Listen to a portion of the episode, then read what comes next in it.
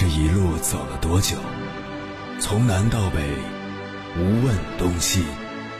这一生走了多远？春华秋实，红颜白发。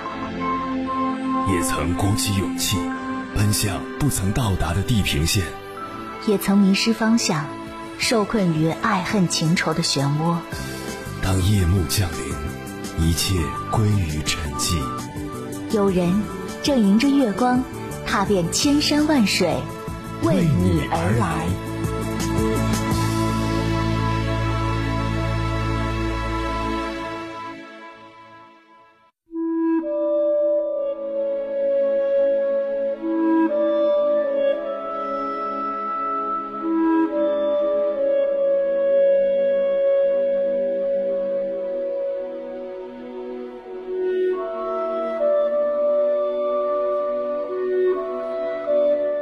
最近看到一段点赞近百万的视频，引发了很多网友的思考。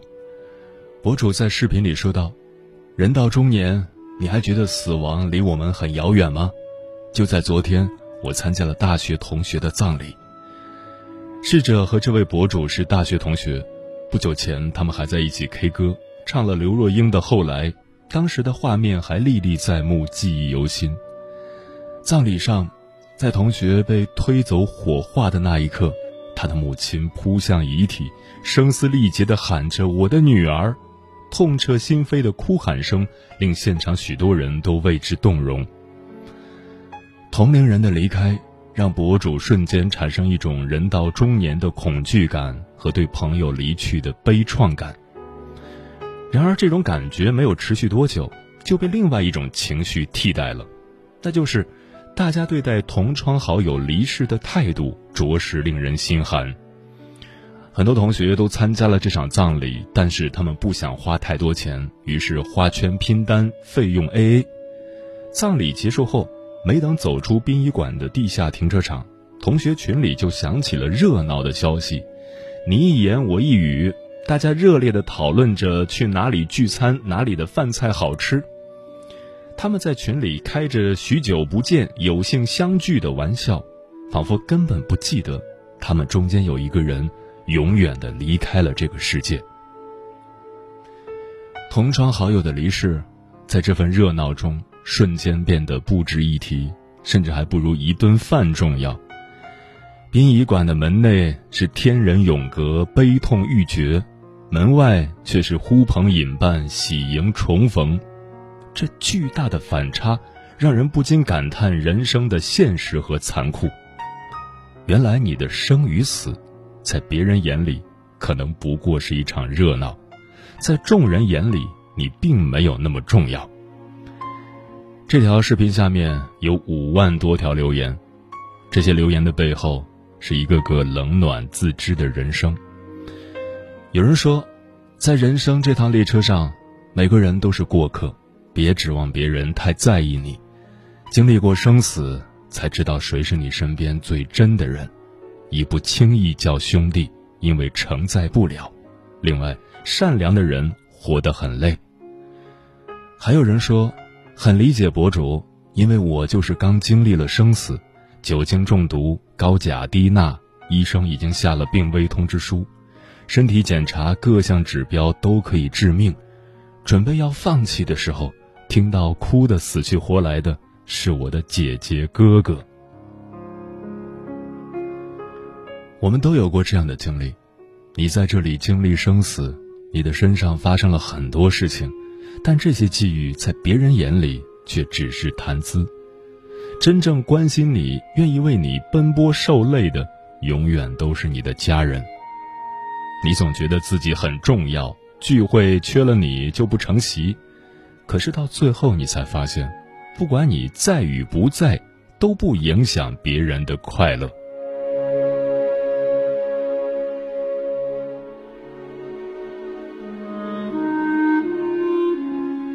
凌晨时分，思念跨越千山万水，你的爱和梦想都可以在我这里安放。各位夜行者，深夜不孤单。我是迎波，绰号鸭先生。陪你穿越黑夜，迎接黎明曙光。今晚跟朋友们聊的话题是：远离无意义的社交。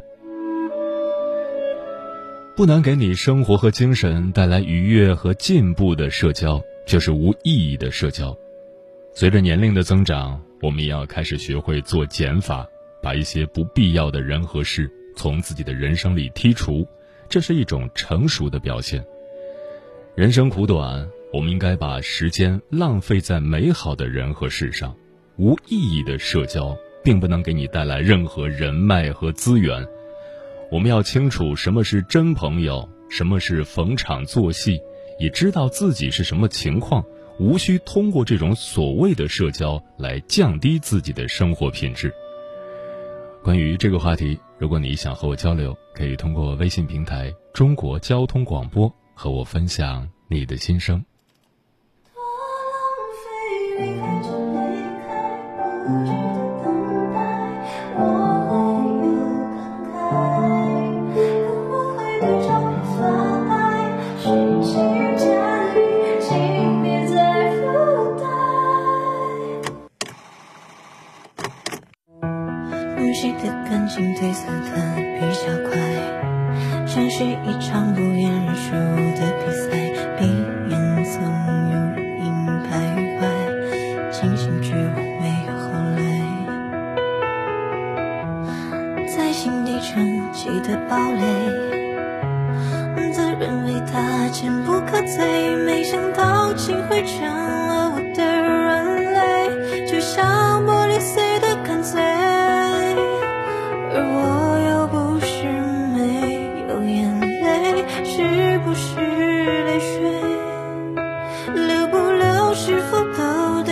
ooh.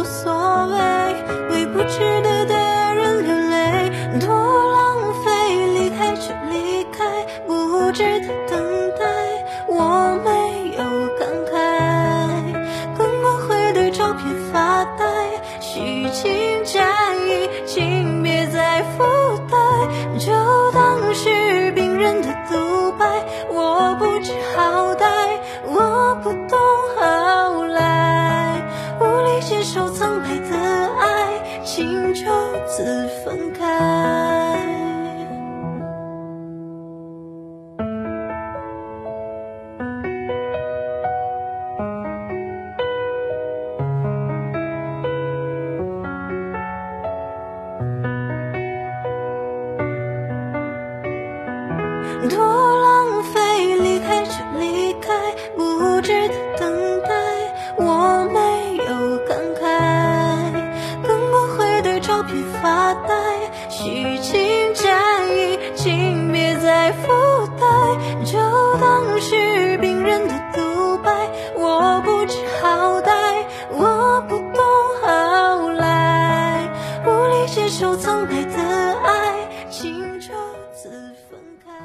时候，成年人的世界就是这么现实，只看利益，不谈感情，而那些所谓的感情，也只是利益交换的筹码。仔细想想，那些让你喝得酩酊大醉的酒局，真的有意义吗？那些需要你去阿谀奉承的人，真的会在你困难的时候施以援手吗？那些热热闹闹的朋友群里，真的有你需要的价值吗？然而，事实是。我们花了大量的精力和时间去维护、去保留这些关系，最后能汲取的东西可以说少之又少。今晚千山万水只为你，跟朋友们分享的第一篇文章，名字叫《人生本就不需要那么多虚无的热闹和所谓的朋友》，作者桌子先生。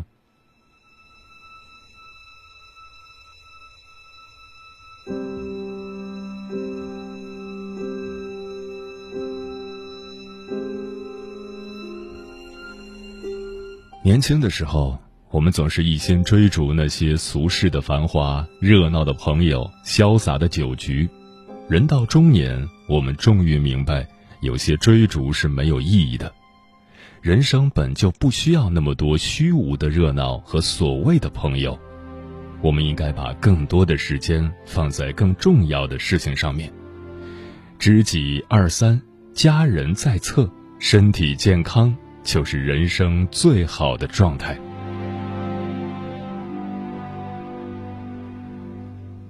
之前在网上看过一个新闻，让我到现在都觉得脊背发凉。海南的一个女孩作为伴娘去参加朋友的婚礼聚会，在聚会上，她为了给朋友面子，活跃气氛，面对别人的灌酒，一杯接一杯的喝。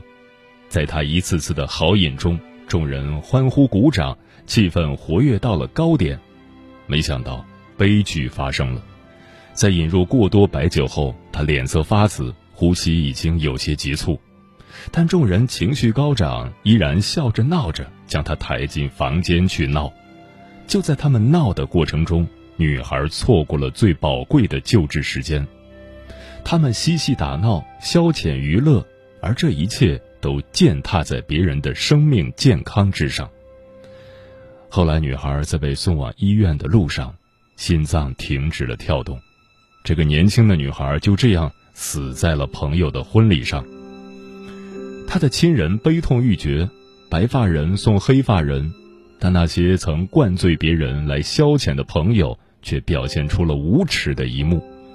虽然他们当时受到了惊吓，但依然笑着闹着参加下一个聚会，仿佛这个悲剧从来没有发生过。这个女孩的死对他们仿佛没有任何触动。后来，女孩的家属气愤不已。一纸诉状将这些人告到法院，在追究责任时，这些朋友也是互相甩锅，没有一个人主动道歉承担责任。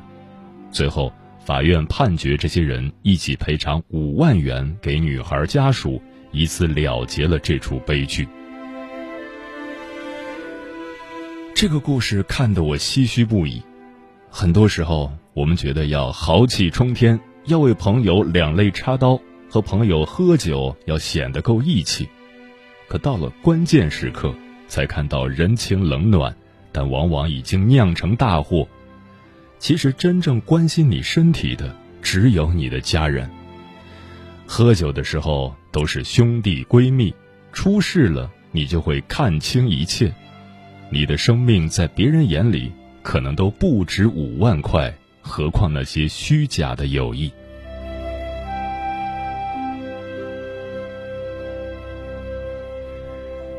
这些年，我已经很少去参加聚会和应酬了，不是淡漠凉薄，而是因为我觉得时间要花在更值得的人和事上。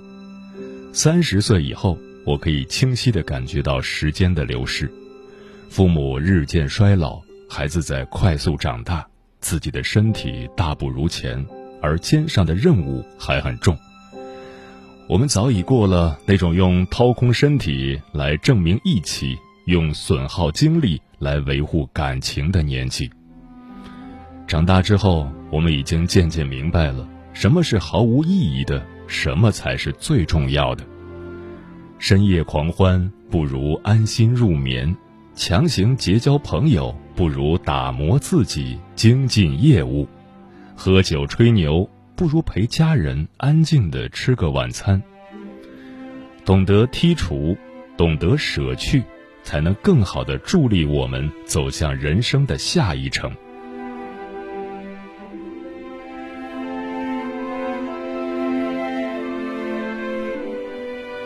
曾经看过一部叫《秋田》的电影，电影的英文名字叫《The Fall》，他把人生分为四个季节，中年就是快要进入秋天的季节。但 The Fall 在英文里还有一个意思，就是下坠。人到中年。就好像是下坠的过程，有太多的事情会牵扯你的精力，有太多太多的杂事会扰乱你的心弦，而我们要做的就是聚焦，把重要的精力用在重要的事情上。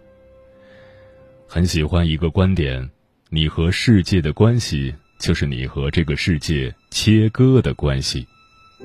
成年人的世界有很多东西需要我们去切割，比如。我们和物质的关系，我们真的需要那么多的外在物质才会感到快乐吗？比如我们的人际关系，我们真的需要去维系那么多朋友才会感到幸福吗？只有通过切割完成断舍离我们的身上才不会压下那么多的欲望才会有更多的精力更好的心态去面对更重要的东西。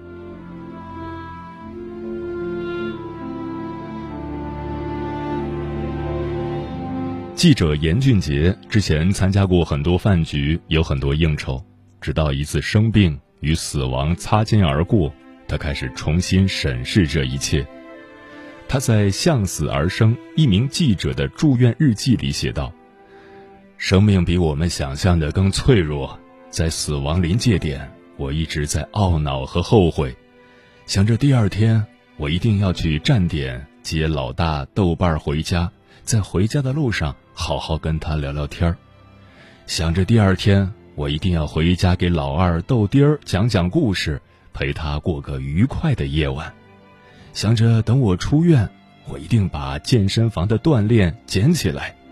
想着等我出院，我就把奶茶戒了，把酒局戒了，把熬夜戒了，把一切不好的生活习惯都戒了。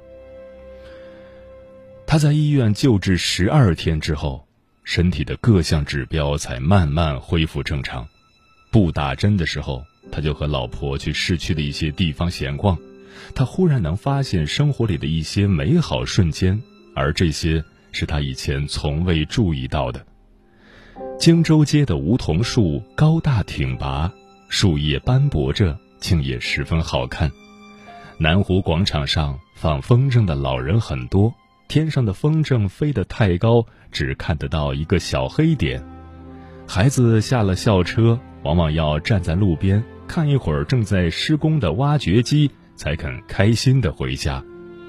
把脚步放慢后，他看到了生命中那些细碎的美好。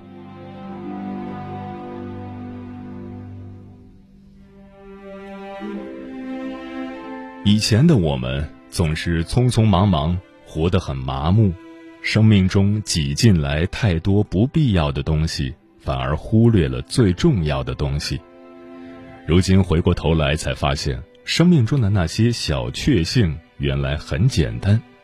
其实对很多人来说，最理想的生活莫过于拥有三样东西：干净的圈子、规律的生活和温暖的家人。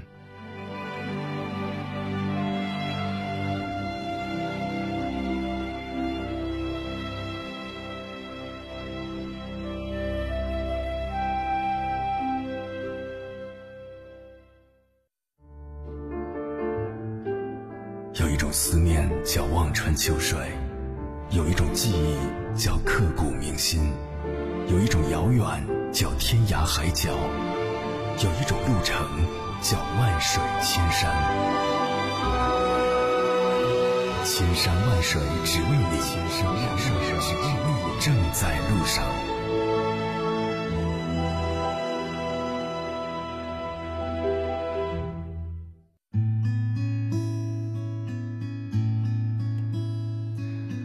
感谢此刻依然守候在电波那一头的你，这里是正在陪伴你的千山万水只为你，我是迎波，绰号鸭先生，我要以黑夜为翅膀，带你在电波中自在飞翔。今晚跟朋友们聊的话题是远离无意义的社交。青青说，有些社交场合并不是非你不可，但家庭却是。许多人仗着伴侣能扛，就当甩手掌柜，可能没有想过，等家人不需要你了，家基本上也就不在了。桃子说：“记得黄渤说过，当你处于贫穷的时候，身边的坏人最多；当你慢慢变得富有的时候，身边会出现很多嘘寒问暖、主动关心你的好人。”中年以后，除了家人能够愿意陪我们一起走到老的，才是真正的朋友。无关贫富，无关权贵。夏天说：“我爸年轻的时候很重义气，家里没啥钱，还把钱拿出去借给朋友。在他眼中，朋友重要的不得了，可以忽略我和我妈。可是当他难过生病的时候，帮助他、陪伴他的只有我和我妈。”喵一子说，读大学的时候，因为某些机缘认识了一个学妹。开始的时候一切都很正常，她也属于三观比较正的那种。相处一段时间下来，关系还算融洽。偶尔和她一起去图书馆，有一次和她看完书已是饭点儿，便自然的一起约饭。吃完饭看他没有给钱的意向，就连他的那份一起给了。在接下来的日子里，一起约过几次饭，但他都没有付过钱，我也没计较。而让我彻底远离他，是因为一次出去玩，坐车回来的时候，车上是人工售票，我因为有事儿忘了买票，心里想着他可能会买吧，车上的售票员也没有过来收。到站了，我自然而然地跟他下了车。走了一段路之后，我突然想起来，问了他一句：“你买票了吗？”他说没有，以为我会买。那时我就很无语。当天之后，我拉黑了他一切的联系方式。我当你是朋友，你却当我是 ATM，这样的朋友早点断了好。同时想在这里对那个售票员阿姨说一声抱歉，我不是故意不买票的。漂浮的云说：“人以群分，物以类聚，不是真正的朋友就不用费心思跟他周旋了。路遥知马力，日久见人心，虚情假意的人还是少来往的好。”睡着了，说：“我看群里的很多人都是拒绝无效社交的，但是要真正完全拒绝无效社交，差不多每天在家里待着不出去就可以了。因为百分之九十九的社交都是无效的。用我朋友的话说，花出去的钱都是肉包子打狗。交往一个人就想让别人帮你，这如果算有效的话，也太功利主义了吧。”如果一个人一两个月都没有朋友邀约一起吃饭，这也算被边缘化了。这是多失败的人生啊！立位人说，刚刚就在五十八天前经历了人生中最重大的一次生离死别，没有任性的由着伤春悲秋的性子哭天抢地而惊扰他人和朋友圈里的众多闺蜜发小。而是安静体贴的渐次放出讯息，然后慢慢承接丝窗里汹涌而来的爱，进而也了悟人活一世，无论多么叱咤风云、傲立群雄，终不过一抔骨粉，什么都留不住。逝者能带走的，唯有一颗安宁无憾的心和留给生者的纯粹而美好的回忆。于是，除了更加珍惜那些经历过时间打磨的同类。就此渐渐疏远于信仰、道德和三观不合的其他，大减至美。中年之后多做减法，也许是追求人生自由必然的选择。枫叶轻飘说：“人在生活中的一切表现，都是社会生活的表现。人是能够思维的生物，还具有思维属性。圈子决定人生，接近什么样的人，就会走什么样的路。”虽然说人无贵贱之分，但是物以类聚，人以群分，所以挤不进去的圈子，我们不要去挤；挤进去了，也是局外人，为难了别人，也作践了自己。云淡风轻说：“遇到事儿了才知道，其实能打电话通知来帮忙的就那么几个，其他的都可以一带而过。”嗯。梭罗在《瓦尔登湖》里说道：“我愿意深深地扎入生活，吮进生活的骨髓，过得扎实简单，把一切不属于生活的内容剔除得干净利落，用最基本的形式生活，简单简单再简单。两三个知己好友抵得上千百个泛泛之交。真正成熟的人懂得剔除做减法。”知道最重要的是什么，不重要的是什么，然后把大量的精力聚焦在重要的事情上，做一个宁静而深邃的人。今天的饭，今天吃饱，明天的事谁会知道？心脏在跳，像挂在墙上的表。寂寞在一秒一秒。这座城市